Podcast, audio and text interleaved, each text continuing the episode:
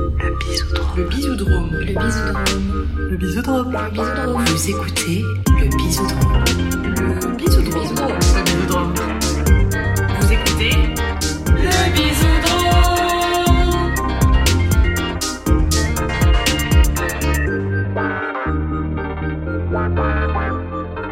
Bienvenue dans le Bisoudrome, le podcast où on réinvente notre manière de se rencontrer et de se faire des bisous.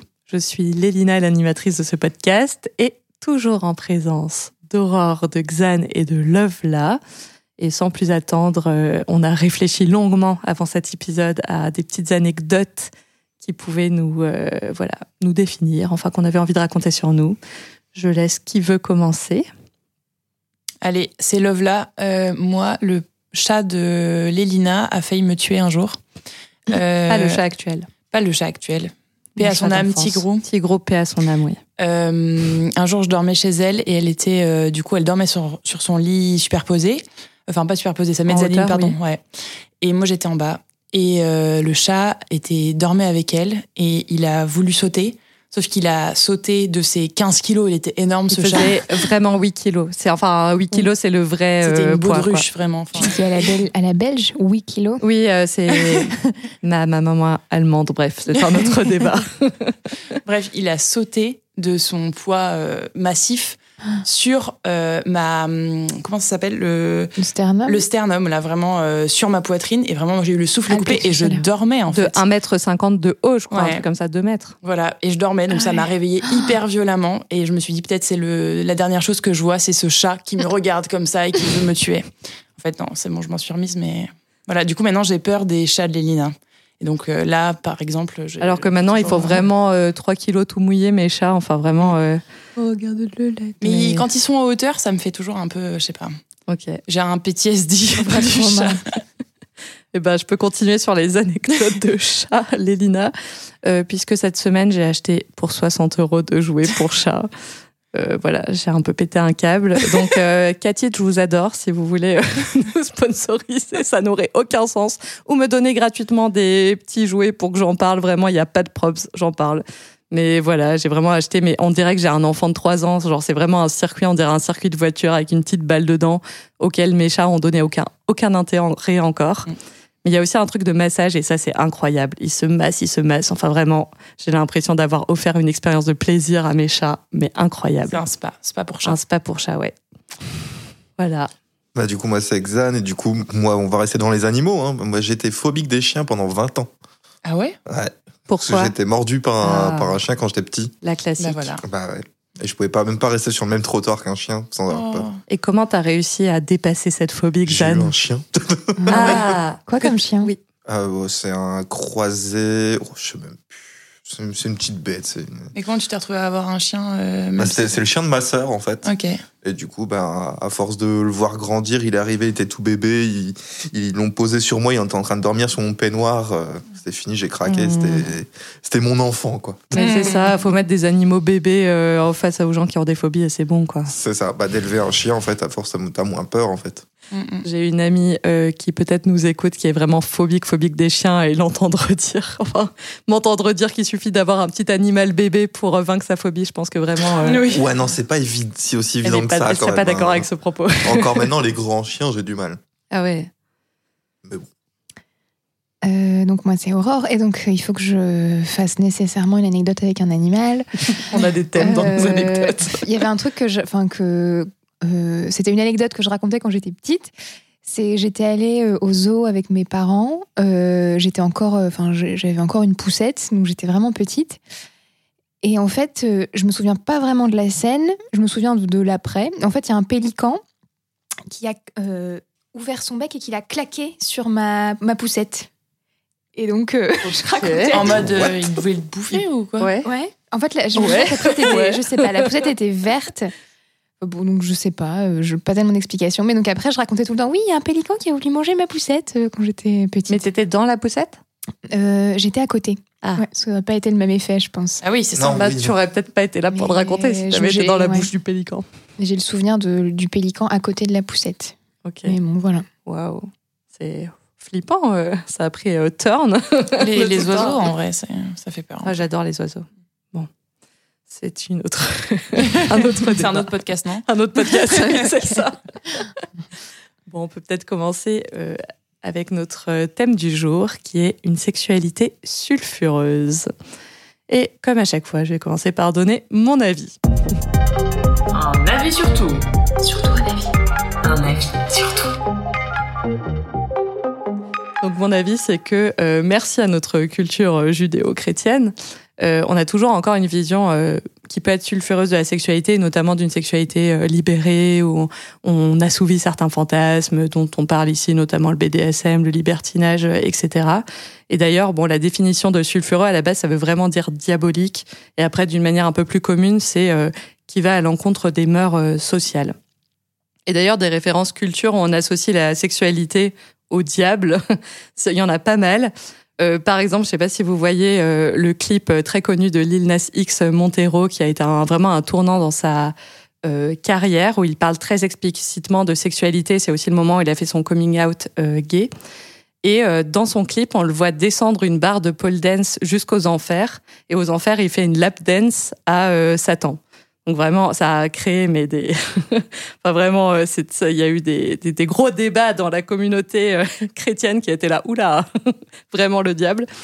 Bref, et euh, du coup, de mon côté, je commence à avoir une sexualité qui peut être perçue comme sulfureuse. J'ai parlé du BDSM, mais je commence aussi à explorer depuis quelques mois le libertinage. J'ai à mon actif un plan à trois, classique, une soirée en club libertin, un peu moins classique, et enfin une sex party. dans un langage libertin, on appelle ça une multi, et dans un langage courant, on dirait euh, une orgie, mais bon, avec euh, toute l'imagerie d'excès et aussi assez euh, diabolique que le terme orgie a. C'est pour ça qu'il n'est pas très apprécié. T'as des badges sur euh, Fat Life? Je suis vraiment un c'est vraiment un truc de Pokémon fait live. Genre la dernière fois, tu me demandais euh, une autre fois pourquoi j'étais un Pokémon rare, et là, on a l'impression qu'on cumule des badges en mode Ouais. a été à une sex party. non, pas encore, mais ça pourrait être assez drôle d'en avoir. Mais du coup, en gros, une sex party, c'est comme ça que j'ai envie de l'appeler, ça me fait rire, mais c'est en gros une soirée où la nudité et la sexualité sont autorisées. C'est comme ça que je l'appellerais. Et mon avis, c'est qu'il n'y a rien de moins sulfureux qu'une sex party. Pour moi, ce qui est sulfureux, c'est les secrets, c'est le risque, et c'est des choses que je trouve qui ont été beaucoup plus présentes dans ma sexualité et dans ma vie, notamment de couple exclusif. C'est par exemple euh, tromper mon ex-copain avec qui j'étais en relation exclusive, complètement bourré, en saison, avec un autre animateur, dans un bout d'herbe où potentiellement des vacanciers pas consentants auraient pu nous surprendre en train de coucher ensemble au plein milieu de la nuit.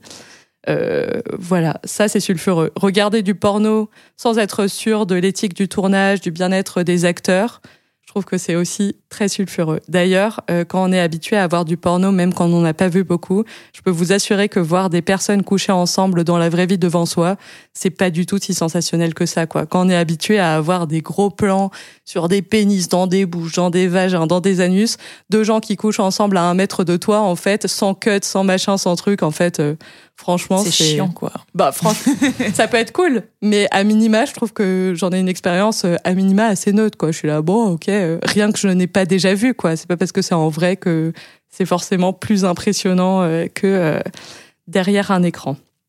Ce qui est sulfureux, c'est l'image qu'on se fait d'une sex party quand on n'y est jamais allé et toute l'idée qu'on en a. Euh, mais en l'occurrence, moi, du coup, j'étais à cette sex party qui était organisée par un de mes partenaires qui pourrait vraiment euh, faire euh, de l'événementiel du cul, tellement il est fort pour organiser ce genre euh, d'événement. J'étais entourée de gens qui étaient très à l'aise avec leur sexualité, leurs envies, euh, euh, très à l'aise pour exprimer ces envies et pour les vivre. Et c'était vraiment un cadre où je me sentais en sécurité d'explorer exactement ce que j'avais envie euh, d'explorer, euh, faire exactement ce que j'avais envie de faire. Et euh, au final, vraiment, c'était un cadre. Du coup, j'ai j'ai couché avec des gens. Il y a eu de la sexualité, mais je me rappelle d'un moment donné où j'étais juste euh, dans la cuisine, euh, à moitié nue, avec des gens avec qui j'avais pas euh, l'envie potentiellement de coucher ensemble, euh, en train de boire du Canada Dry et de discuter ensemble comme si on faisait une contre-soirée com- complètement classique dans une et voilà il y avait pas tout ce truc de paillettes de risques de tout ce qu'on peut associer à une sex party et tant mieux parce qu'en fait la sécurité on en a parlé dans l'épisode du jeu c'est quelque chose qui est essentiel pour explorer pour pouvoir jouer pour pouvoir euh, voilà euh, explorer tout ça donc en fait euh, tant mieux tant mieux que ce soit pas sulfureux euh, ces sex parties ça peut l'être Mais euh, si c'est bien fait, ça ne l'est pas pour moi. Après, t'en as fait une. J'en ai fait une.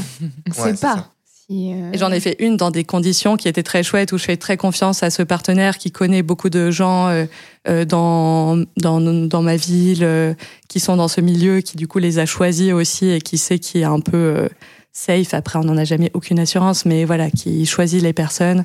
Et je fais pas des sex parties. euh, je sais qu'il y a pas mal ça dans un milieu notamment gay avec euh, nota- énormément de drogue et d'alcool et des conditions euh, de sexualité de groupe qui sont vraiment sous l'influence de plein de substances. Enfin voilà, c'est une expérience personnelle et unique, mais c'est juste que ça peut vraiment ne pas l'être et que j'ai l'impression que c'est pas ça l'image que ça en donne. Mais du coup, tu dirais que ce qui est sulfureux, au final, c'est les secrets, les choses qui sont peut-être pas hum, éthiquement euh, acceptables, alors que l'acceptation globale du mot sulfureux, c'est plutôt euh, la liberté que les gens prennent avec leur propre corps, quoi. Oui, c'est ça. Je- moi, je trouve que ce qui est sulfureux, c'est beaucoup plus, c'est ça, le- les secrets, les risques, le danger, et finalement des choses que moi j'ai plus entre guillemets vécu dans ma relation euh, de couple exclusif passé par exemple que dans cette exploration-ci où je suis euh, très honnête sur mes envies euh, avec des gens qui sont aussi honnêtes euh, sur leurs envies Euh,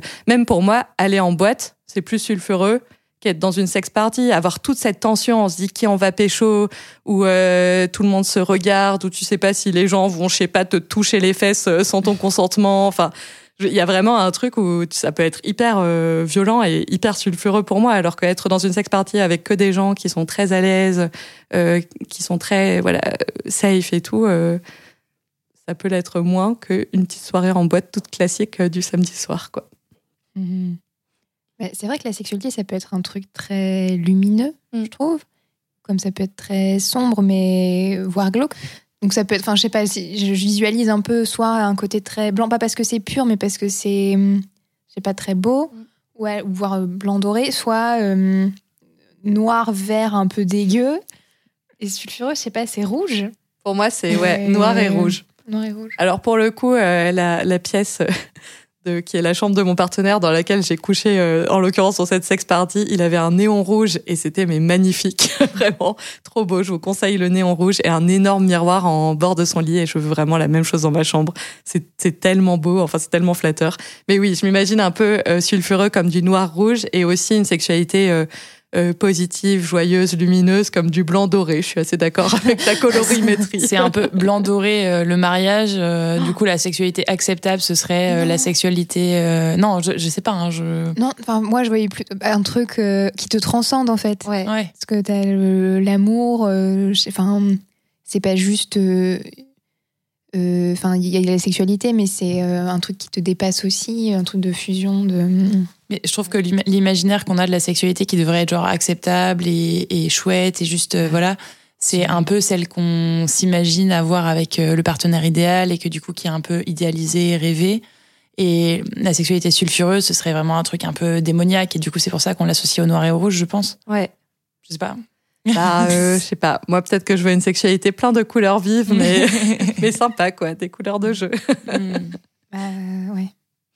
Mais Après, démoniaque, parce que dans la culture judéo-chrétienne, c'était à partir du moment où tu as une sexualité qui est pas reproductive, c'est déjà sulfureux. Ah bah, euh, clairement. Une, une sexualité hors mariage qui n'a pas pour but de faire des petits bébés, c'est déjà bof bof. Et là, euh, j'ai l'impression que euh, dans, pour être, euh, enfin, je, suis protestante, mais du coup, euh, euh, même maintenant, dans la culture, en tout cas protestante, il y a un truc de potentiellement, ça peut être sympa le, la- le sexe. Bon, faudrait pas que cela soit trop non plus. Hein. Potentiellement pas de BDSM et de libertinage, mais que ce soit sympa dans le cadre d'un couple exclusif, mais à l'intérieur du mariage quand même. Enfin, en tout cas à l'intérieur, d'une union longue durée, quoi. Donc, il y a une petite évolution, mais mais voilà, tout ce qui est hors euh, quand même euh, union longue durée, hors exclusivité, euh, hors certaines normes sociales de qu'est-ce que doit être une bonne sexualité, ça, ça redevient sulfureux, quoi. Et ça teinte quand même nos imaginaires à chacun, quel que soit notre rapport à la, à la religion personnellement, quoi.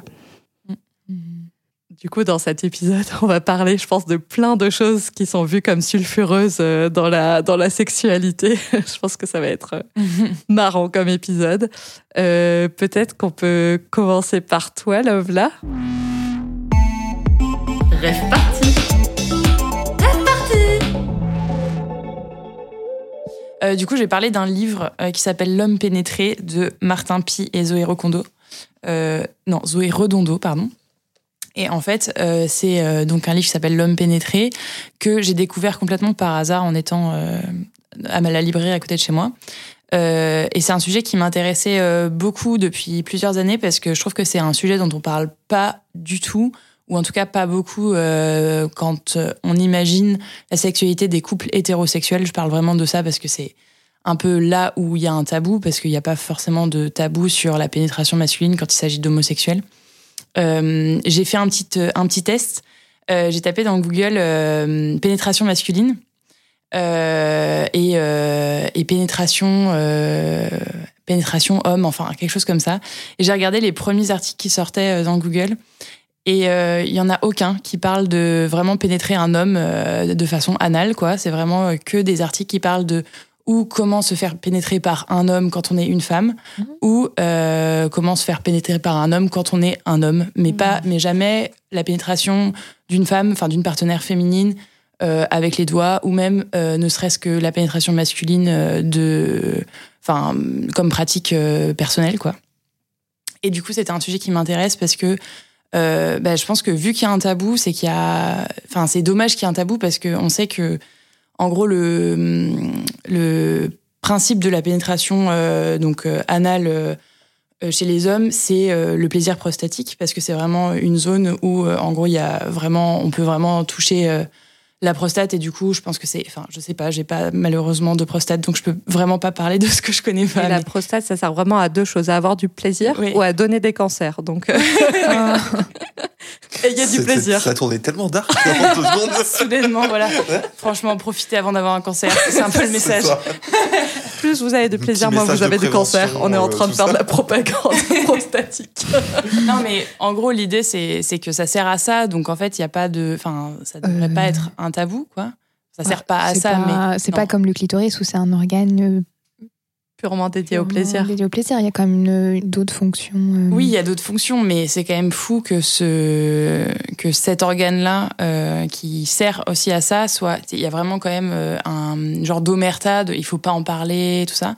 Euh, les, les auteurs de, du bouquin sur lequel je m'appuie pour parler de tout ça euh, ont fait une étude. Alors c'est une étude euh, qui est euh, qui est forcément très partielle comme par, partielle partielle comme toutes les études parce que évidemment il y a des il y a des biais.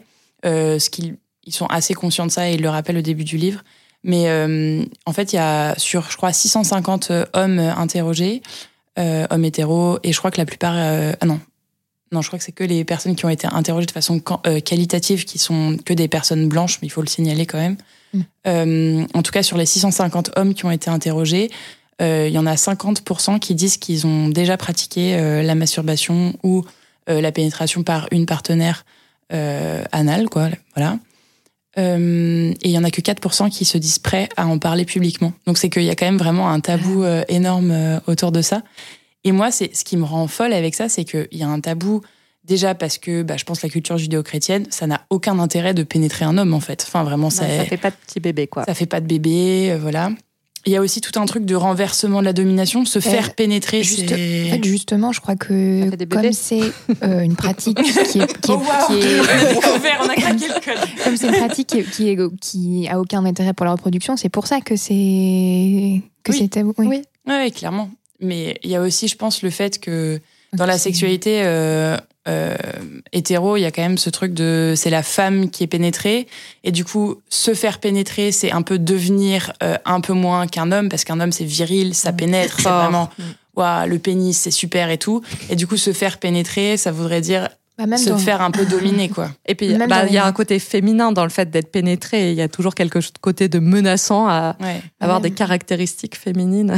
Même dans les rapports homosexuels, quand il y a ce, ce ces termes-là, euh, c'est, euh, c'est, je sais plus, mince.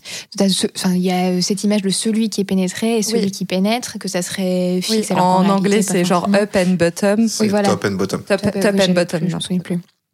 Et que quand t'es euh, bottom, c'est souvent c'est c'est une image un peu. Oui, ça serait que tu es négative, c'est moins une cool, personne qui est ouais. efféminée aussi dans ton apparence, euh, que pour être pénétré, il faut être un homme qui est plutôt efféminé, euh, ce qui est complètement faux évidemment. Mais du coup, ouais, il y a, y a vraiment ce truc euh, assez. euh, euh, bah, en fait, ça se base quand même sur, sur de la misogynie, sur de l'homophobie. En gros, que les hommes ne pourraient pas être pénétrés, que ce serait en gros se diminuer en tant qu'homme, tout ça. Alors que voilà, moi je trouve que c'est dommage qu'il y a un tel tabou, alors que en fait c'est notre corps, enfin c'est votre corps, etc. Euh, et qu'en en fait on en fait ce qu'on veut. Après, on n'a pas envie de se faire pénétrer, on se fait pas pénétrer. Euh, on a envie d'explorer ça, on peut le faire seul et on n'est pas obligé d'en parler à tout le monde. Mais je pense que ça mériterait qu'on en parle plus parce que toute chose qui a euh, pour objectif de se faire du bien, je pense qu'il faut en parler et essayer de répandre cette parole. Ah bah, avoir du Autour de nous. plaisir, avoir du plaisir, c'est chouette. Mm, mm. Et c'est vrai que j'ai des, des expériences avec des partenaires qui ont mis tellement longtemps à potentiellement me le demander très doucement pour après peut-être me rendre compte qu'ils l'avaient déjà fait par ailleurs avant et que c'était pas quelque chose euh, qu'ils découvraient, mais que juste le fait de me le demander ou que moi je le propose et que eux ils soient là, ok. C'est pas si facile que ça, quoi. Enfin, il y a, c'est ça, cette différence entre faire et le dire, et du coup, avec euh, peut-être euh, chaque nouvelle, euh, nouvelle nouveau partenaire, de repasser ce, ce stade-là de euh, peut-être on peut faire ça. Mm. et c'est fou. Et ce ce qui est vraiment, euh, pardon, ce qui est vraiment chouette avec euh, le bouquin, c'est qu'il y a du coup vraiment toute une étude qui a été menée par les au- les- l'auteur et l'autrice. Euh, mais il y a aussi, du coup, ça s'appuie sur quatre personnes qui sont un peu des grands personnages, un peu caricaturaux, mais qui du coup permettent de faire comprendre certaines façons d'être. Et, et je trouve qu'ils arrivent assez bien à faire passer des messages euh, sans être jugeants et en essayant de prendre en compte euh, vraiment le euh, le parcours de chaque personne, pourquoi ils en sont, enfin comment ils en sont arrivés là, pourquoi ils pensent telle et telle chose. Et je trouve que c'est, enfin c'est vraiment un beau euh, bouquin pour ça parce que ça, ça parle à la fois d'une pratique et ça donne des bons conseils, je pense, pour ceux et celles qui veulent essayer avec leur partenaire. Et, et en même temps, ça euh, replace bien euh, dans un contexte historique et, et politique aussi euh, cette euh, cette pratique. Voilà. Après, moi, pour moi, je pensais pas une question vraiment de tabou. C'est surtout que tu disais au début, bah, il y a pas beaucoup d'articles ou de trucs comme ça. Mais en fait, c'est parce que, bah, pour la plupart des hommes, en fait, on va pas aller lire des articles. c'est des trucs qu'on va entendre de bouche à oreille ou de trucs comme ça de personnes qu'on connaît. Donc, c'est vrai qu'il y a moins d'articles qui en parlent parce que, bah, ces articles-là, euh, le public cible, c'est pas vraiment les mecs euh, là-dessus. Donc, c'est vrai que quand, quand, un, quand un mec entend parler de, de quelque chose, c'est parce qu'il a entendu de quelqu'un plus que de choses qu'il a été chercher de lui-même entre, entre guillemets sur internet ou sur ou en se, ou en se renseignant. C'est vraiment ça fonctionne quand même plus du bouche à oreille. Mais ça voudrait dire que du coup, il y a des mecs qui parlent entre eux de Hé, euh, t'as essayé de te mettre un doigt dans le cul, euh, j'ai trouvé ça génial, moi perso. Bah c'est ouais. Mais ça c'est peut-être quand c'est plus c'est quand les mecs sont plus jeunes souvent. Quand c'est l'époque euh, du lycée ou ce genre de choses, c'est les trucs que t'entends. C'est et ouais, bah, ma, ma meuf elle a fait ça, euh, voilà, c'était cool et tout. Et, et, bah, la personne elle va vouloir essayer. C'est des trucs que, que, c'est vraiment plus du bouche à oreille. C'est pas un mec qui va aller chercher un article. euh, Tiens, qu'est-ce que ça fait si je me fous un doigt dans le cul? Du coup, ça voudrait dire que les gens en parlent quand même, enfin que les mecs, en tout cas que toi, tu as une expérience personnelle où tu as des mecs autour de toi qui ont parlé de, euh, de pénétration masculine euh, entre eux. des euh, 4% du coup, euh, selon l'étude. Ouais, parce que ce que ça semble montrer cette étude et euh, moi, par exemple, les expériences que j'ai pu avoir avec des partenaires, c'était plutôt le fait de. Euh, c'est quand même difficile d'en parler. En tout cas, il y a un coup d'entrée un peu pour en parler euh, qui est là, quoi. Bah, c'est sur des groupes. Les- en fait, les gens en parlent, mais sur des groupes très restreints. En fait, sur Ouais, une ou deux personnes euh, qui sont vraiment le plus restreints, qui tu peux parler de tout. Ouais. Euh, que l'annoncer en disant t'en parles au public, même si c'est si c'est un, si c'est un truc qui est qui, qui est anonyme, tu, tu vas dire non, tu vois. Mais mais en Mais soi, pourquoi du coup? Bah, parce que bah, pff, co- comment le dire proprement Euh, parce qu'on aime on n'aime pas euh, on n'aime pas en parler en fait c'est c'est notre petit jardin secret privé et donc euh, on en on en parle avec les, les gens à qui on est proche mais c'est pas quelque chose qu'on va aller en parler dans la rue ou on parler avec quelqu'un qui vient nous, qui vient nous interroger sur notre, propre- notre vie en fait. C'est quand même souvent l'expression. Après, chacun a sa personnalité. Et par ailleurs, toi, tu as une personnalité qui est assez euh, pas secrète, mais où tu as déjà dit dans d'autres épisodes que tu n'étais pas en train de parler de ta vie privée très facilement à des gens. Mais pour moi, c'est quand même l'expression d'un tabou que quelque chose soit pas un, un objet de discussion qui soit facile à, à avoir. Quoi. Après, en dehors des. Chacun a sa personnalité, quoi. Mais Ouais, mais- s'il y a plein de gens qui répondent, mentent à un questionnaire, enfin, en tout cas, euh, disent à un questionnaire que. euh, ils l'ont pas fait alors qu'ils l'ont fait en vrai et tout, ça dit quand même quelque chose, quoi. Bah, après, c'est plus que genre, j'ai l'impression que dans les conversations euh, entre mecs, mais peut-être que je me trompe, il y a plus facilement ce truc de ouais, euh, elle m'a sucé, c'était trop cool que ah ouais, euh, elle m'a massé la prostate, c'était ouf, tu vois. Ouais. Mais d'ailleurs, il faut Clairement. faire un petit astérix, c'est que t'es pas obligé de, enfin, d'avoir un doigt dans le cul ou une bite dans le cul ou n'importe quoi, un god dans le cul pour Toucher stimuler ta prostate. Tu peux le faire ouais. sur le périnée. euh, Ouais. Il y a des points ça, entre ouais. euh, la, la fin des, des testicules et le début de l'anus où on peut déjà euh, toucher par là et atteindre la. Je suis en train de faire des, Oui, des gestes en même temps. très euh, visuels que vous ne voyez pas. Mais voilà, toucher la avec deux doigts. avec deux doigts, ouais. avec deux doigts derrière les testicules, vous appuyez. Il faut quand même appuyer un peu fort, enfin pas tout de suite, hein, euh, trop- progressivement, mais en appuyant un peu de plus, en- enfin plus fort, ça permet de, voilà, de toucher la prostate par l'extérieur sans avoir de pénétration. Ça peut être peut-être une première étape. Première porte d'entrée. C'est ça. où, où on peut se dire ah mais c'est super ce que me fait ressentir la prostate et après hop les deux doigts sont un peu plus loin derrière pour la deuxième fois. Voilà pour votre tuto doigt dans le cul. voilà. Sinon, vous pouvez aussi euh, acheter le livre euh, que je vous recommande parce Ah, que du coup, il y a un vrai super tuto sur comment faire et tout ça. Donc, euh, Et puis après euh, non, mais étape sinon, euh, du lubrifiant, hein, n'oubliez pas le plein de lubrifiant et puis après Et l'étape ouais, d'après c'est quand euh, même. strapon euh, Pas de- pas d'ongles aussi. hein. pas d'ong- oui les ongles c'est très mauvais Euh, en plus euh, l'anus c'est quand même une euh, un endroit qui est assez sensible Mais en tout cas, ils disent euh, ne pas hésiter à essayer tout seul aussi. Enfin, vraiment, euh, c'est peut-être un truc, euh, je sais pas, c'est peut-être vraiment one-on-one, euh, un conseil vraiment de, de base, mais et comme, pas- comme tu disais, Aurore, à un autre épisode, des fois, essayer seul avant de se lancer avec d'autres personnes, c'est vraiment une bo- un bon conseil. quoi. Oui, et pas être surpris si on débande aussi. Parce que c'est c'est assez fréquent. C'est même parfois ça surprend parce que tu peux avoir des orgasmes très forts, mais en- n'ayant pas du tout d'érection. Souvent, euh, les hommes perdent leur érection quand on stimule euh, la prostate. tu en sais des choses sur le plaisir prostatique Aurore Mais oui, et il y a, hum, il y a un livre que je suis en train de lire. Je vous ai, enfin, ça peut être euh, bien à lire aussi. Ça, ça parle de, c'est l'homme multi-orgasmique. Donc c'est un truc. euh, tu nous as passé sur un groupe un WhatsApp, euh, WhatsApp, le PDF mais je l'ai ouais, pas j'ai mis encore lu cadeaux, mais je crois que les gens l'ont à moitié. Mais franchement, je pense que ça peut être très chouette à lire. Euh, bon, je l'ai trouvé sur un.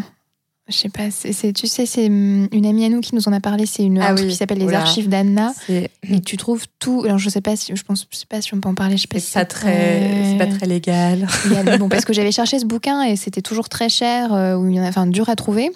Et là, j'ai trouvé en PDF. Et donc, c'est euh, par un mec, euh, c'est enfin, c'est basé sur la, la médecine chinoise. euh, enfin, donc, euh, en, la médecine chinoise, c'est dans le Tao, tout ça. C'est, il parle plutôt de, l'énergie électrique entre les cellules. Et donc, euh, bon, bref, ça, ça part un peu dans tous les sens, mais ça, ça, ça parle, enfin, c'est, super intéressant ce, euh, à lire. Je suis en train de le commencer et c'est, euh, très chouette. et du coup ça ça parle de plaisir Ça masculin parle de, du plaisir masculin et euh, surtout de euh, comment euh, avoir euh, de, de dissocier l'orgasme de l'éjaculation, ce qui permet de d'avoir plusieurs orgasmes parce que souvent après avoir éjaculé les, les hommes ont une période réfractaire ou qui peut être plus ou moins longue et puis tu as aussi souvent une espèce de baisse d'énergie au début, il t'explique même que peut-être que les hommes vivent moins longtemps parce qu'ils éjaculent et, que le fait de, de produire des spermatozoïdes, ça serait un, tru- un- un truc euh, qui, euh, qui fait que bah, le corps euh, produit, enfin, qu'on consomme plus d'énergie. Enfin bon, bref. il faut au moins éjaculer pour vivre donc, plus pour longtemps eux, il faut moins éjaculer pour vivre plus longtemps. Bon, ça, je sais pas. Enfin, en tout cas, que ça préserve ton énergie et que ça te permet d'avoir de- d'apprendre à dissocier ces, les deux choses.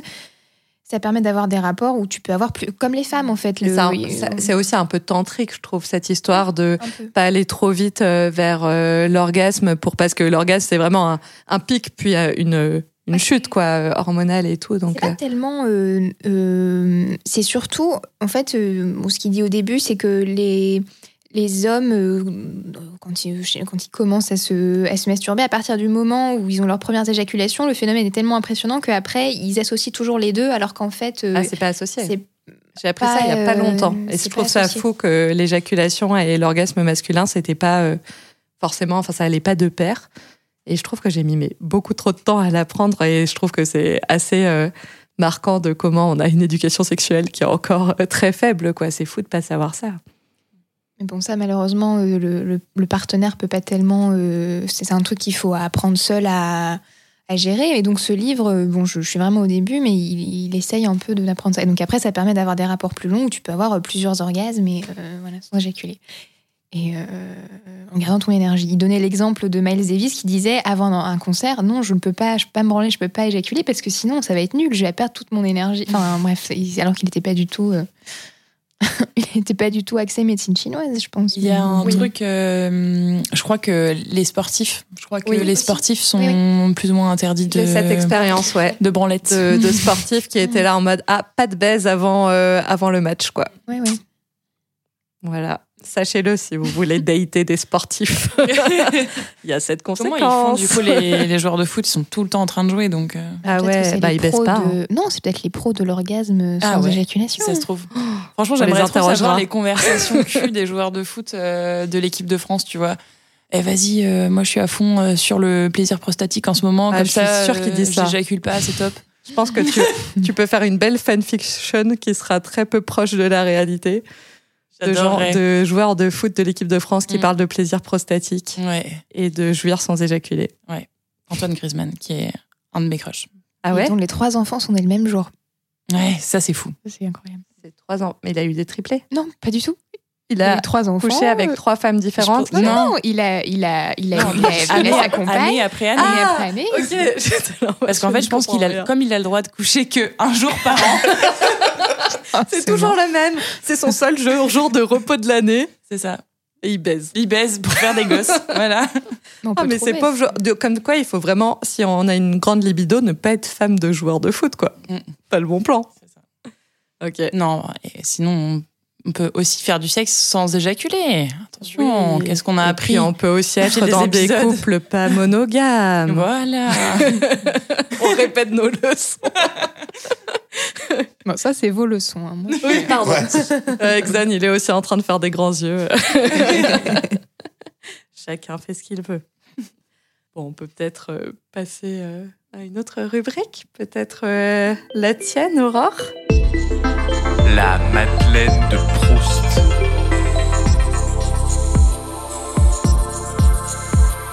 Euh, donc, euh, je sais pas. Ce sujet, j'étais pas. euh, Enfin, j'avais pas l'impression que en ce moment, je suis à la recherche de, sulfureux ou que ce soit une question en général dans ma sexualité.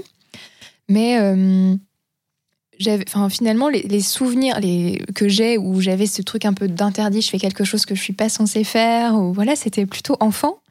Donc euh, déjà quand j'allais farfouiller les BD de mon de mon père, bon c'était pas du pas des, des, des BD porno, c'était des BD euh, que tu trouves au rayon adulte de la Fnac, mais il y avait déjà euh, vraiment je retenais les- le- la couverture qui m'intéressait et la planche où il y avait le truc qui allais directement Et donc j'allais enfin je j'allais chercher, j'allais faire mon petit tour euh, mon petit marché. Et ça, c'est quel âge?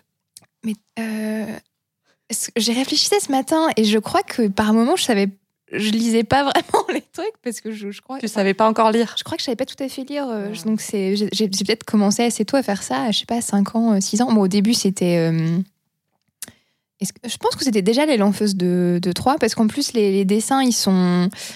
euh, ils sont pas agressifs, c'est euh, pas des comics, mais c'est, assez joli visuellement, c'est pas, pas glauque.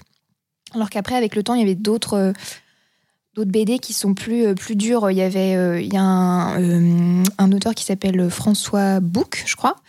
Lui, il a un dessin où des personnes, les personnages sont un peu plus, un peu plus particuliers. Ils sont moins, moins lisses, moins, moins sexy. Comme, enfin, l'enfeuse de Troyes, c'est des, c'est, ils sont mignons, sexy, alors que Book c'est c'est des gens normaux et un peu un peu croulants parfois. Enfin c'est hum, C'est un peu des, des, des bad personnes en mode euh, grosse barbe, cicatrice. bah, faudrait que faut, faut regarder les, les images. Je sais pas très bien expliquer, mais euh, disons que les personnages sont pas tout lisses ou tout tout beaux. euh, Il y a un, enfin je sais pas quand j'y pense, quand je revois certains certaines images, il y a un côté un peu bah, un peu c'est pas c'est pas euh, c'est pas tout rose, tout propre, tout euh, Ouais. Et, euh, et donc parfois, comme ça, je suis un peu tombée aussi sur des, des trucs qui m'ont un peu. C'était pas. Enfin, maintenant, je trouve pas ça forcément très violent, mais pour un enfant de 6 ans, ça pouvait être un peu perturbant. Et, euh, et après, y avait- et donc il y avait ce truc de, où j'allais les lire et en même temps, euh, je, je, savais pas trop si j'avais le droit et j'étais pas. Enfin, quand parfois, euh, je sais pas, il y avait la télé, il y avait un truc un peu sexuel, bah, c'était on change la chaîne ou euh, non, c'est pas, eh, tu tu tu t'en vas. hein. Mais Donc, par euh, contre, la bibliothèque, à l'abri de tous les regards, Bah, C'était dans leur chambre, donc Oui. euh, je trouvais des moments où. où il n'y voilà. avait personne dans la chambre parentale. Et après, il y avait eu. J'avais eu accès à un, enfin, un ordinateur où mon père avait mis des films, et vraiment plein de, plein de films. Et moi, je connaissais pas les. Là, je pense que j'étais plutôt en CM2. Euh, J'avais. euh, donc, je connaissais pas trop les noms de réalisateurs. Il y avait juste ce dossier euh, Gainsbourg. Et moi, je connaissais euh, Serge Gainsbourg. Mais je connaissais pas non plus le côté un peu sexuel du personnage. Et donc, je sais pas. Et donc, il y avait ce film qui s'appelle Je t'aime, moi non plus. Dit, oh, c'est sympa ce titre. Et donc j'ai regardé Je t'aime moi non plus à je sais pas à 10 ans euh, toute seule euh, en haut euh, et- enfin je sais pas si vous voyez ce film mais c'est très Mais il n'y avait pas de contrôle parental. Il se disait pas ton père que potentiellement tu pouvais tomber sur ces BD. Et... je pense qu'il s'est pas dit que je que j'irais euh, que je me mettrais à faire ça. Ouais. Et et donc ce donc ce film est assez particulier même maintenant, euh, le propos je, me dépasse un peu. Enfin, je sais pas, c'est euh, un, homme euh, qui est très beau d'ailleurs, homosexuel, qui a une histoire avec Jane Birkin, qui est vraiment garçon manqué, les cheveux très courts. en plus, bah, c'est une femme qui est très, très droite. Enfin, je sais pas, c'est une histoire un peu entre eux qui est même un peu violente par moment. Et il y a des scènes de, sexualité qui sont assez, assez particulières. Enfin, bon. Euh, avec une phrase assez sympa qui est il y a que les putes qui baisent en silence. ça m'avait marqué ce truc-là. Enfin bon bref. Et Je sais euh, pas trop quoi penser de cette phrase. Moi non plus. Bah, je suis là en mode, mais est-ce qu'on n'a pas une Non, image avec pas. le porno que c'est plutôt euh, des, des, des, des meufs euh, de porno ou quoi qui Oui, genre sont sont, bruyantes. très bruyantes pour Ouais. euh, montrer à quel point elles sont enthousiastes et que quand tu représentes une sexualité plus réaliste, en fait, c'est beaucoup plus. Euh, Non, mais c'est horrible. Je pense que ça parle de non-consentement et de culture du viol plutôt. non, Euh, en fait, Non je, ce dont je me souviens, c'est euh, bon, ils couchent ensemble et elle fait du. En fait, je- en fait, il la, il, euh, il la, il la sodomise et euh, ah, on ça revient fait à mal. l'anus. Ah, Et euh, donc elle crie. Et, euh, et- mais elle, elle est pas non. Enfin, je sais plus si. elle- en fait, j'en sais rien vraiment. J'ai mon, mon regard de- d'enfant de 10 ans. Je vois. j'arrive pas à dire. Enfin, je je crois pas qu'elle était non consentante. Je sais pas. C'est en fait c'est bizarre. C'est très. euh, mais je rejoins, pas- de... je rejoins Lovelace sur le fait de crier euh, associé à avoir mal, associé à manque de consentement. Mais bon, et je en fait, pas vu le Ils sont film. surpris par. quel- Enfin, pas surpris par quelqu'un, mais il y a quelqu'un qui vient toquer en disant bon, ça suffit là. Et, euh, et le mec dit eh ben, il y a que les putes qui baisent en silence. voilà. Donc euh, bon, donc c'est juste que ça te met. Enfin, enfin, il y avait ce truc de pardon, mes blagues, de, de voir des trucs. euh, Mais en tout cas, t'as- t'as vu des choses qui t'ont ému. Enfin, ça m'a pas, t'ont fait- m'a pas ému. non, mais je veux dire, ça m'a perturbé. ému sexuellement, je parle. Euh, Celui-là, euh, bah, sur- euh, bah oui, oui, justement. Mais il y avait ce, ce truc de t'es pas censé euh, faire ça. C'est l'interdit qui te. Bah, on m'a jamais dit t'as pas le droit, mais c'est juste que on savait y impli- des implicitement t'apprends que la sexualité c'est pas un truc euh, d'enfant où ça te concerne pas où t'es pas censé. Ah bah, euh, clairement, il y a plein de ça. conventions implicites. Moi non plus, on m'a jamais dit ne te masturbe pas.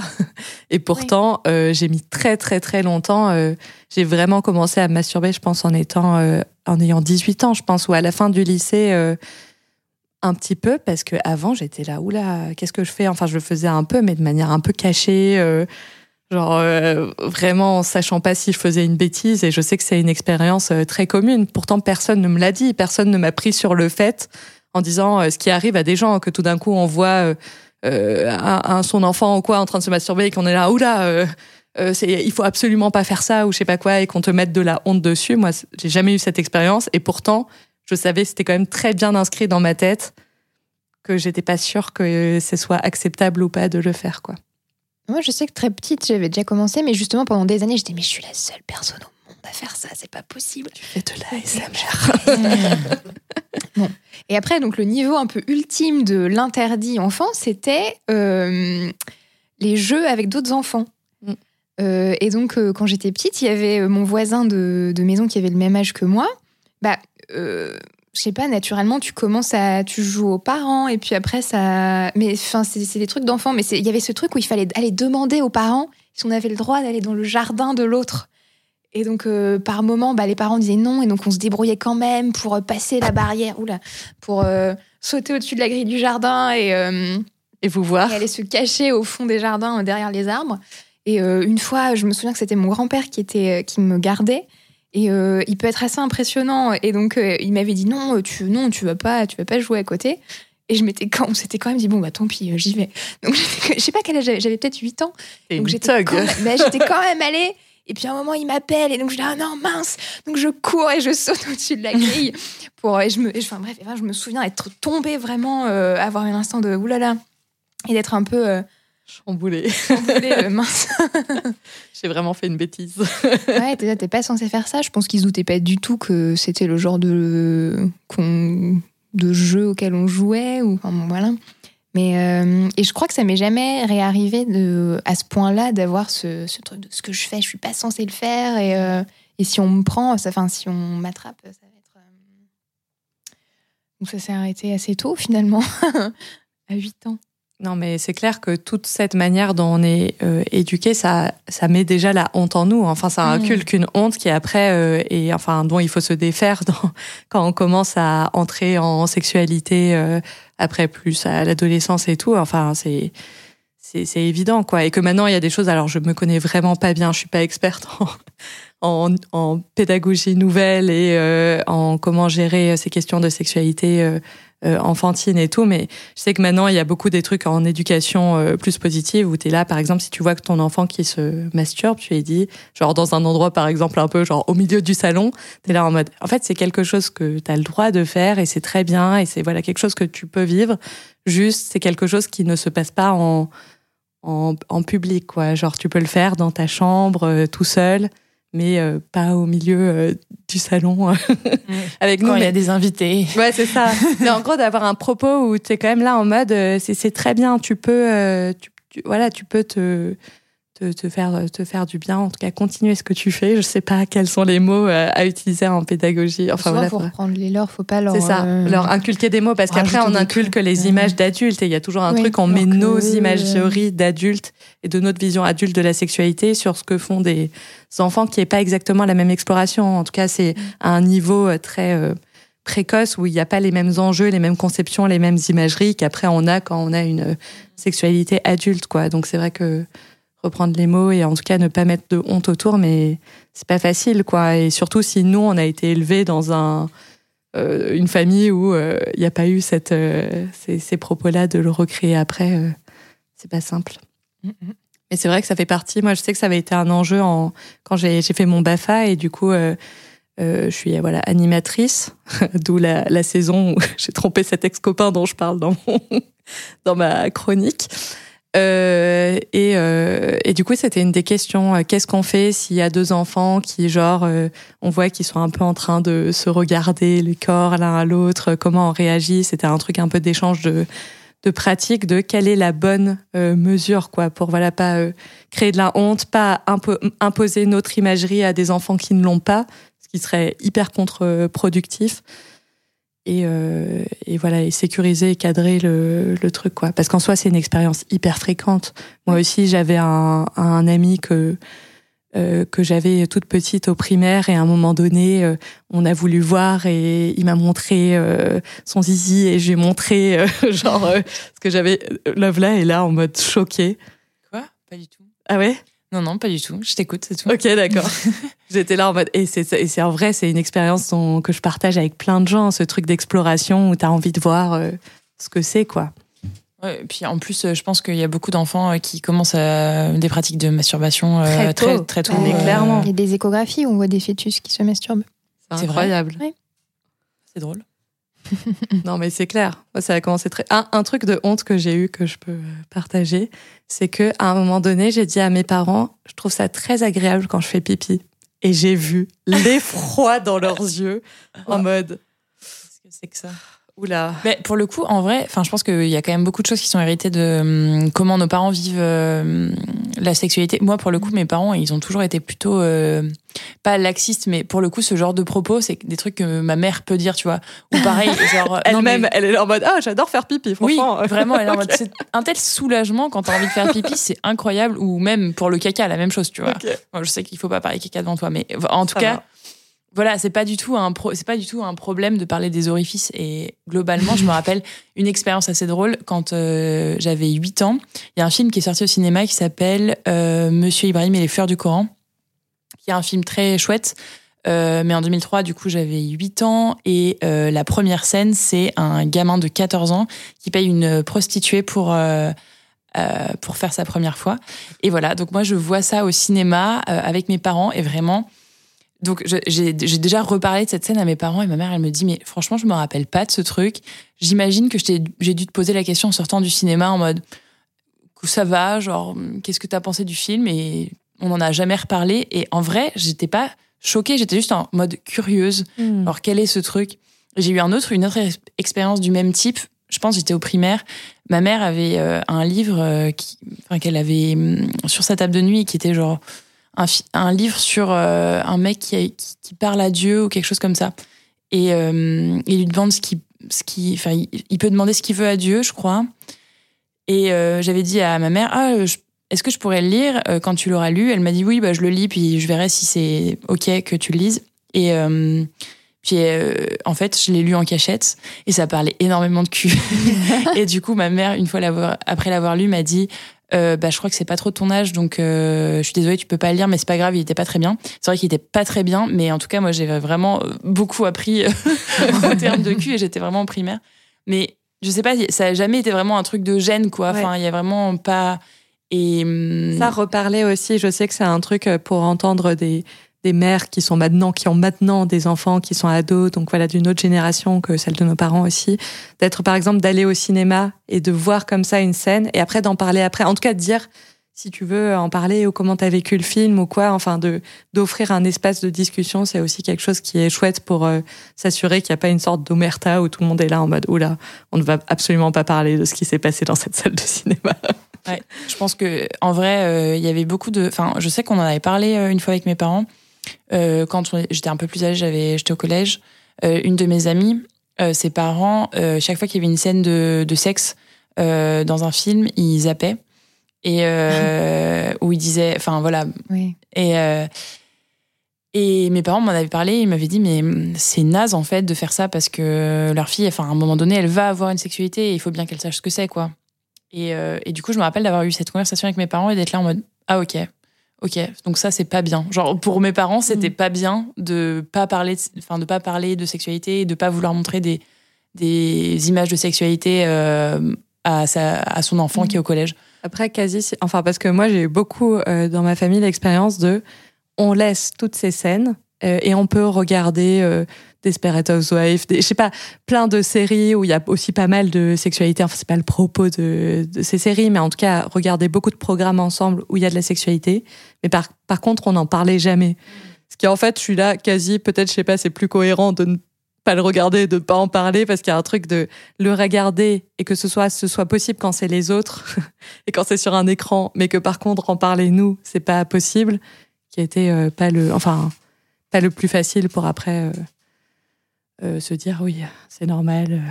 Oui, après euh, c'est deux choses différentes de de pas en parler et de zapper carrément. Oui, zapper, Enfin, non zapper, c'est c'est vraiment en mode ça n'existe pas, Ouais. c'est clair. Ouais, moi, on m'a chassé ou on a zappé. C'était souvent ça. Ah ouais? Ouais. Enfin, pas. Mais. euh, Ouais. Mais c'était mes, c'était mes grands-parents souvent. Qui... Je me souviens que ma grand-mère regardait Les Feux de l'amour. Et euh, souvent, c'était très. Enfin, bon, rien, voilà. Et une fois, il y avait eu. euh, oh là là, ça- je... ça- là, j'étais vraiment petite. hein, et je sentais que ça. que ça, que ça montait un peu et elle a fait oh vraiment changement de chaîne. C'était euh, Mais en plus dans le dans le cinéma ou la télé, il y a des représentations de la sexualité qui sont tellement euh, Enfin, je sais pas, le- le- les séries américaines, je trouve qu'en général, c'est les femmes, elles ont toujours un soutien-gorge, c'est toujours euh, très Oui, lisse, c'est très, très- très propre, c'est hum, c'est c'est limite pas vraiment. Enfin, On monte pas grand chose, quoi. On arrête au moment où ils commencent à se faire des petits bisous et après c'est le lendemain, hop. Et après, en fait, c'est un peu comme leur fromage. T'as le, c'est comme le, quoi le- leur fromage. Mais non, mais le- c'est un truc qui pue pas. qui est- c'est- c'est- enfin, en mode. non, mais- Comment Non, mais c'est leur fromage en bouteille, quoi. Le truc qui sent rien, qui est propre, qui est, c'est pareil. La bouteille. Bah oui, ils ont des, des Ah fromages oui, en des spray. petites, ils ont du cheddar en spray. Oui. Je trouve que c'est un peu pareil. Est de C'est une version un peu aseptisée de, Ouais, de la sexualité. sexualité. euh, Une version.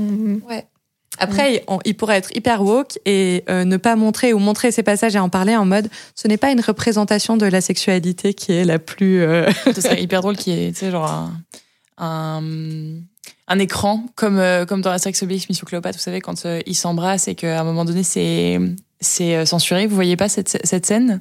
Je me rappelle plus. quand ils s'embrassent. Euh, En fait, non, pour moi, c'est euh, censuré quand ils vont se battre. Et il y a la, il y a la langouste, mais c'est Ah, pas son- c'est à ce moment-là Non, mais je sais pas, il y a pas un moment où Cléopâtre et, et César ils s'embrassent et en mode bon, bon bah bref, on, s- on, on passe quoi. Il y a On pas a un truc compris. comme ça? C'est possible. Euh, je me souviens du moment où ils s'embrassent, mais je, je Non, non, crois peut-être que, que je c'est pas confonds. spécialement Peut-être que je- censuré. Peut-être que je confonds. Mais en tout cas, tu voudrais qu'il se passe quoi quand Enfin, pas ben, tu voudrais. gros, euh, à chaque euh, à chaque fois qu'il y a une scène de sexe, euh, il y a un écran et que ils disent, euh, plutôt que de regarder un film qui est hum, qui montre pas la sexualité telle qu'elle est, voici un bon film à regarder pour voir ce que c'est que la sexualité, que ce soit genre un bon porno bien réalisé et qui soit pas trop mensonger, tu vois. Voilà, ce serait vraiment marrant. Non. Bon, Non. après, peut-être qu'il Bah, faut dans, pas. un- dans une production hollywoodienne, ce serait au à minima drôle. Ouais, Oui. ça peut faire un bon, un bon film. Faut le faire. Dans un film, oui. pas dans tous les films. dans, dans le film, dans le film que je réalise. Que- voilà, c'est ça. Et toi, euh, t'as commencé quand ta, ta sexualité Genre, est-ce que tu te j'ai- rappelles euh, J'ai aucun souvenir de mon enfance quasiment, donc euh, je sais qu'on n'en parlait pas parce que bah, on n'avait pas le temps. Mais euh, bah, après moi, ma sexualité, je l'ai découvert un petit peu tout seul parce que bah c'est ce qu'on en parlait avec les, avec les copains dans la- au collège ou trucs comme ça, tout ce qui était ma, bah, masturbation, machin, ce genre de choses. Et après bah du coup, pour moi ma première fois, je l'ai fait assez tard, à 18 ans, Euh, et c'est la première fois où j'en ai vraiment parlé à mes parents. C'était à mes 18 ans. Mais tu en mais as tu parlé. en as là. parlé quand t'as fait ta première Bah, fois j'avais besoin de la baraque. Ah ouais C'était genre organisé Ah bah ouais, c'est en mode euh, bon, il va falloir que vous partiez là maintenant.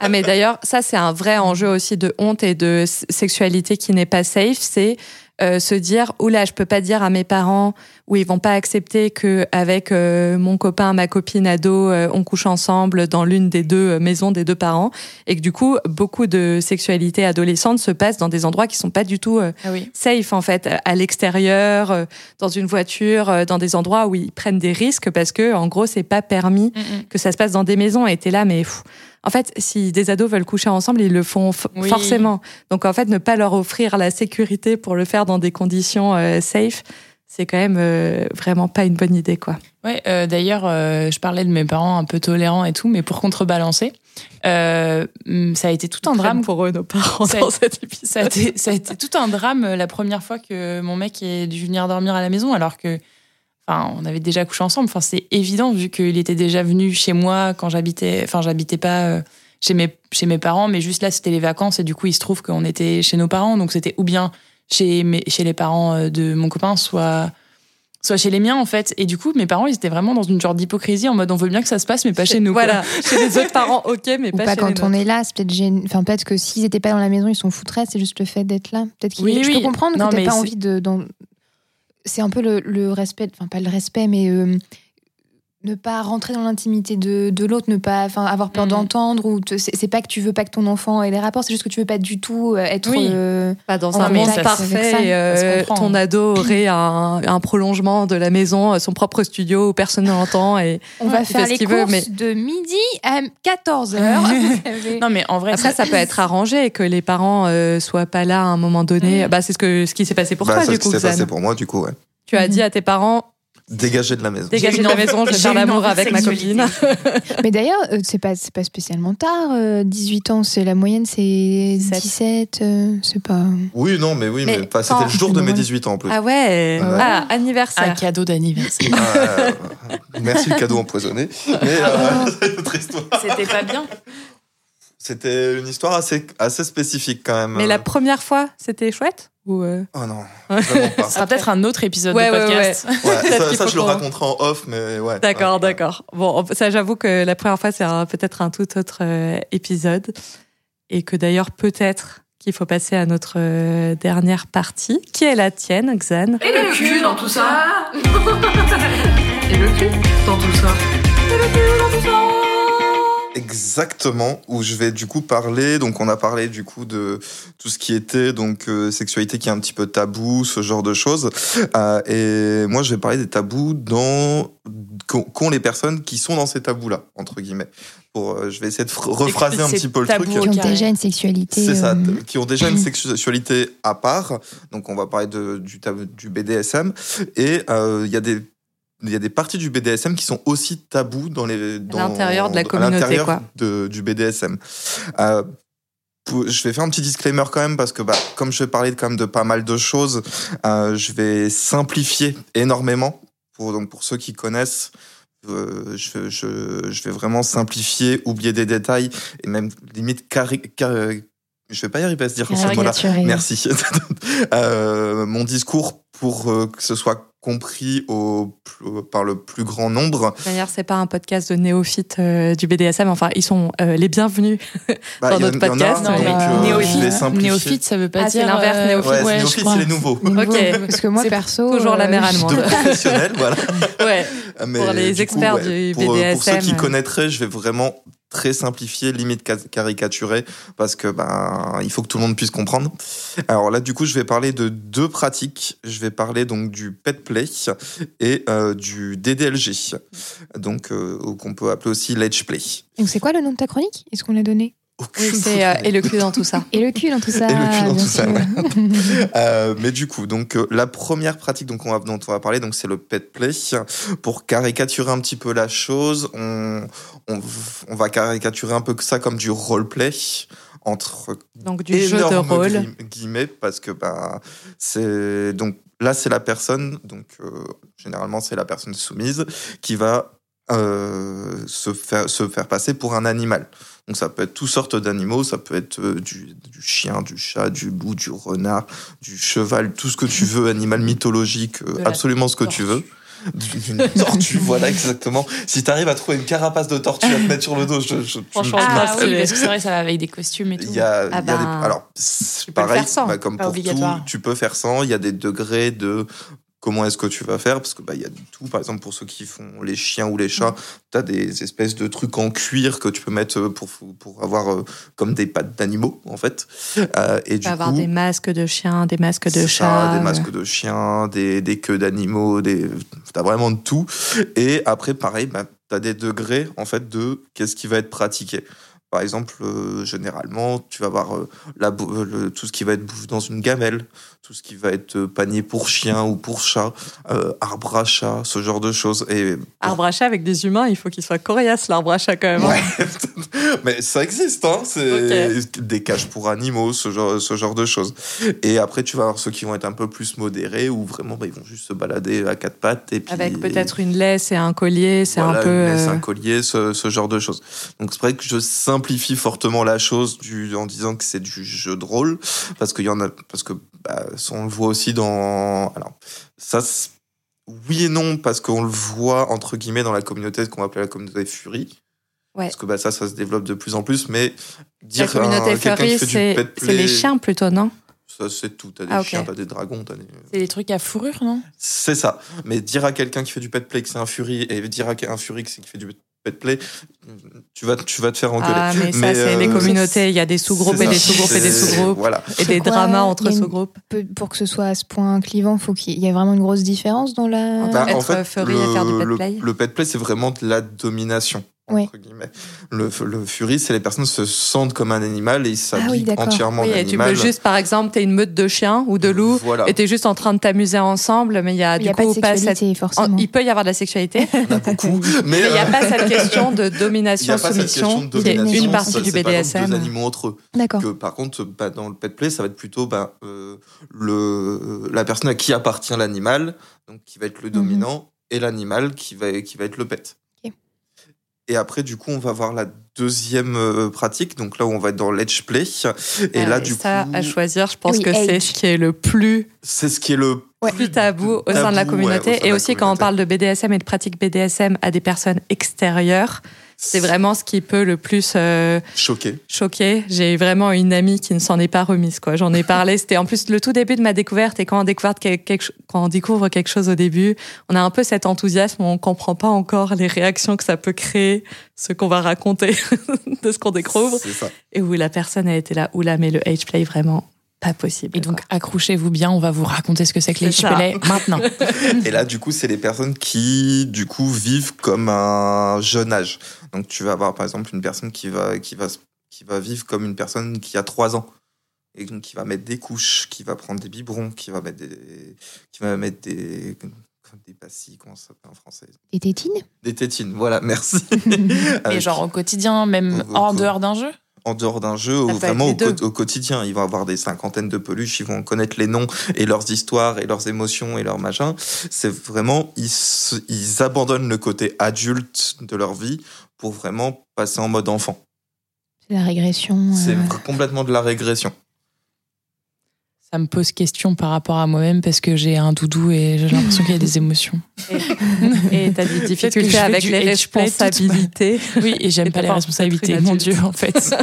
Mais là, du coup, la personne aban- abandonne complètement les responsabilités. Et dans la, dans la pratique, du coup, côté BDSM, du coup, tu as, la personne, donc ça va être un daddy ou une momie, donc qui va, qui va prendre la place des responsabilités, qui va s'occuper de tout. Et après, du coup, et de la, et de la personne, donc ça va être euh, s'o- s'occuper des couches, s'occuper de lui faire à manger, de lui faire, de faire des activités, de la pâte à modeler, des trucs comme ça. non, mais c'est vraiment, hein, non, mais pardon, pardon. Je veux pas me moquer des gens, des- pratiques Après, des gens, mais c'est juste que une ça me pratique perturbe surtout avec des jeunes enfants qui restent marginales au sein d'une pratique marginale. me Il y a quand même énormément de voir pas un un, nombre d'imaginer énorme. un adulte avec une couche, pardon, et un autre adulte qui lui bah, tu change sa couche. les, me des pubs pour les couches Téna, hein, ça passe à la télé. Hein, c'est pas... J'ai une anecdote drôle avec ça. Bah, vas-y. ça si c'est plutôt veux. pour les personnes âgées. non, c'est vraiment, c'est vraiment ridicule comme anecdote, mais j'étais euh, au Monoprix et il y avait euh, un bon de réduction qui restait pour un truc Tena. Et, euh, et en fait, le, le caissier n'avait pas vu ce que c'était comme bon de réduction. Il m'a dit, ah, bah, vous pouvez le prendre, on s'en fiche. Et j'étais en mode, non, je pense pas que j'en ai besoin.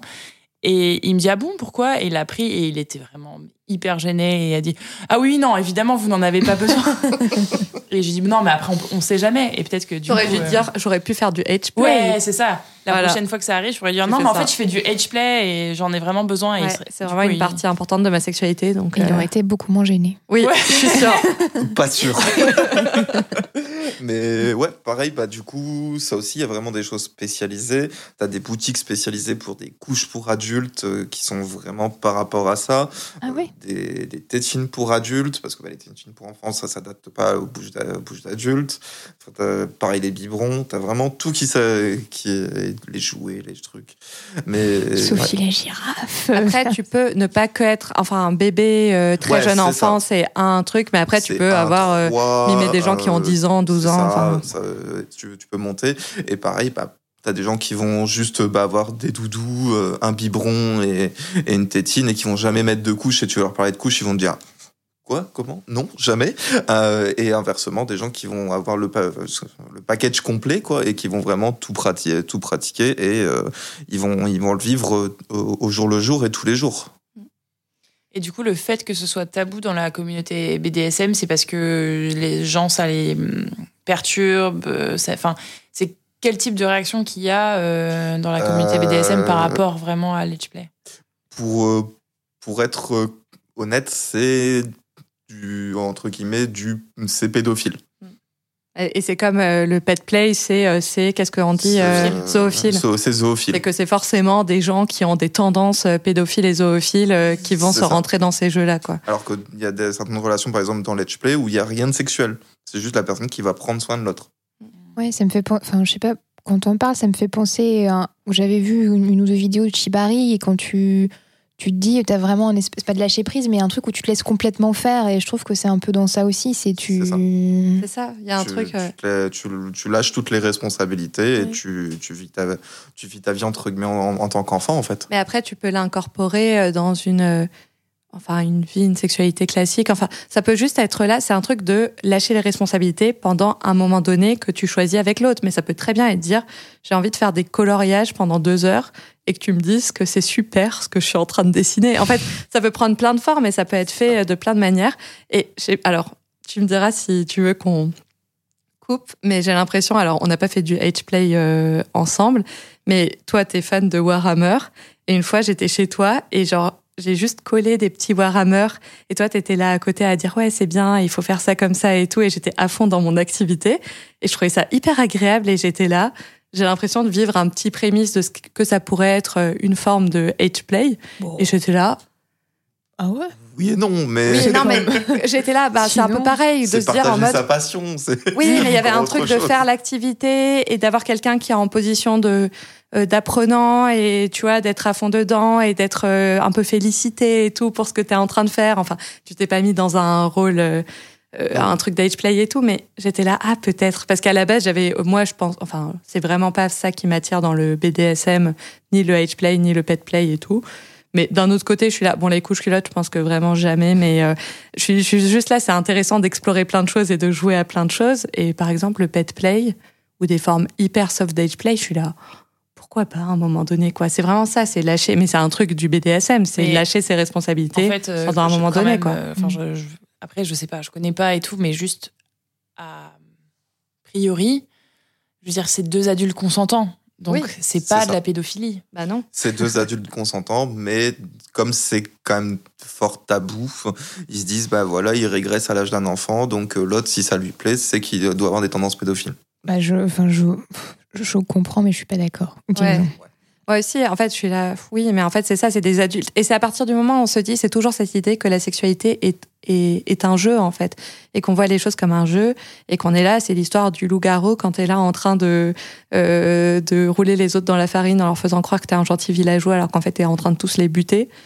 T'es pas en train de te dire, oh là là, vraiment immoral ce qu'ils sont en train de faire dans ce jeu de société, quoi. C'est un peu pareil. Il y a un truc de jeu. Il faut que le jeu soit bien cadré, que les règles soient claires, euh, comprises, que tout le monde y consent. Mais après, euh, je veux dire, les gens font bien euh, ce qu'ils veulent, et ce qu'ils veulent, c'est jouer, être un chien et être promené en laisse et manger dans une gamelle. Bah écoute, euh, Bah, ça, pourquoi pas quoi. ça parle un peu du, du rapport qu'on a au lâcher prise en général. même par exemple, quelqu'un qui est en colère et qui va complètement exploser, c'est quelque chose de qui est pas forcément bien perçu. Pareil, quelqu'un qui va pleurer énormément ou, dans la sexualité, euh, sans que ce soit BDSM, le, le- c'est c'est pas facile le, le lâcher prise complet. Bah, c'est clair. Et ça, c'est clairement un truc qui est euh, une grande réflexion du BDSM. Comment on se trouve des espaces où vraiment on lâche prise et vraiment pendant un temps donné on donne euh, la, la responsabilité, le pouvoir à l'autre, même si évidemment c'est toujours renégocié, euh, consenti avec euh, des, des mots pour dire si on veut que ça s'arrête, si on veut que ce soit moins fort ou quoi. Enfin, on appelle ça des safe words.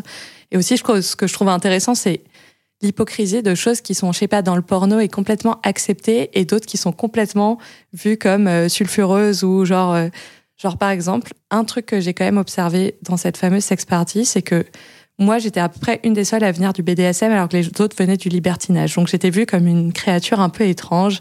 Et en début de, euh, de soirée à peu près, il y a euh, ce partenaire qui m'avait invité qui a fait un peu d'impact sur moi. Donc c'est euh, me mettre des coups avec des petits... euh, celle-là, c'était, je sais plus ce que c'était comme, euh, comme, mais des petits outils, voilà, Une pour mettre des coups, quoi, genre des Mmh. cravaches, des trucs comme ça, quoi.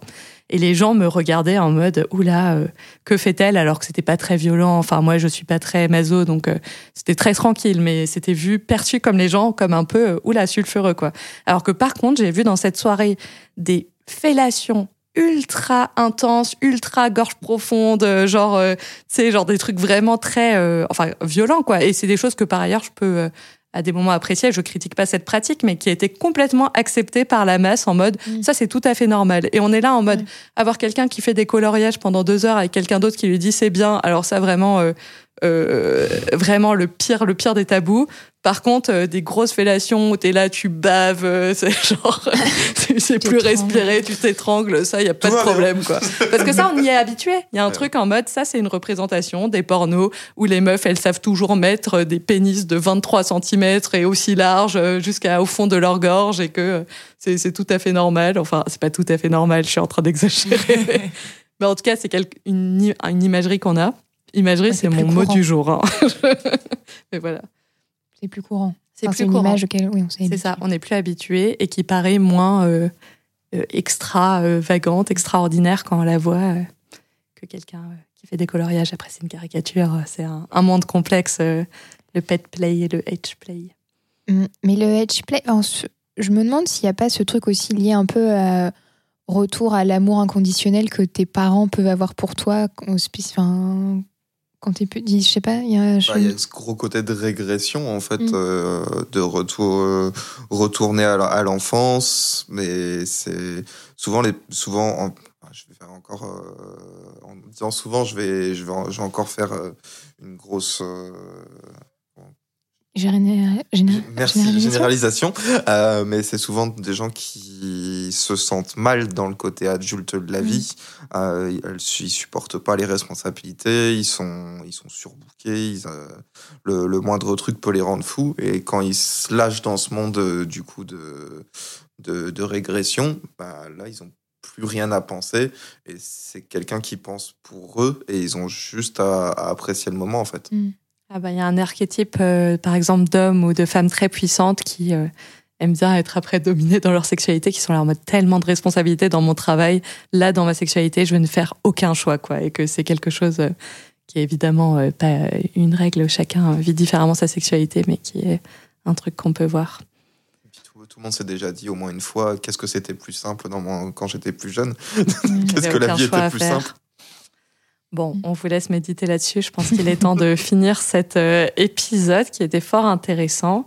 Euh, je vais faire mon travail d'animatrice en vous disant de laisser 5 étoiles sur euh, Spotify. Maintenant, c'est possible. J'ai réussi à le faire moi-même. Donc, Oh. si j'ai réussi et que vous avez aussi, vous, écouté tous les épisodes sortis, vous pouvez nous mettre 5 étoiles sur Spotify, sur Apple Podcast, euh, nous suivre sur euh, l'Insta du Bisoudrome.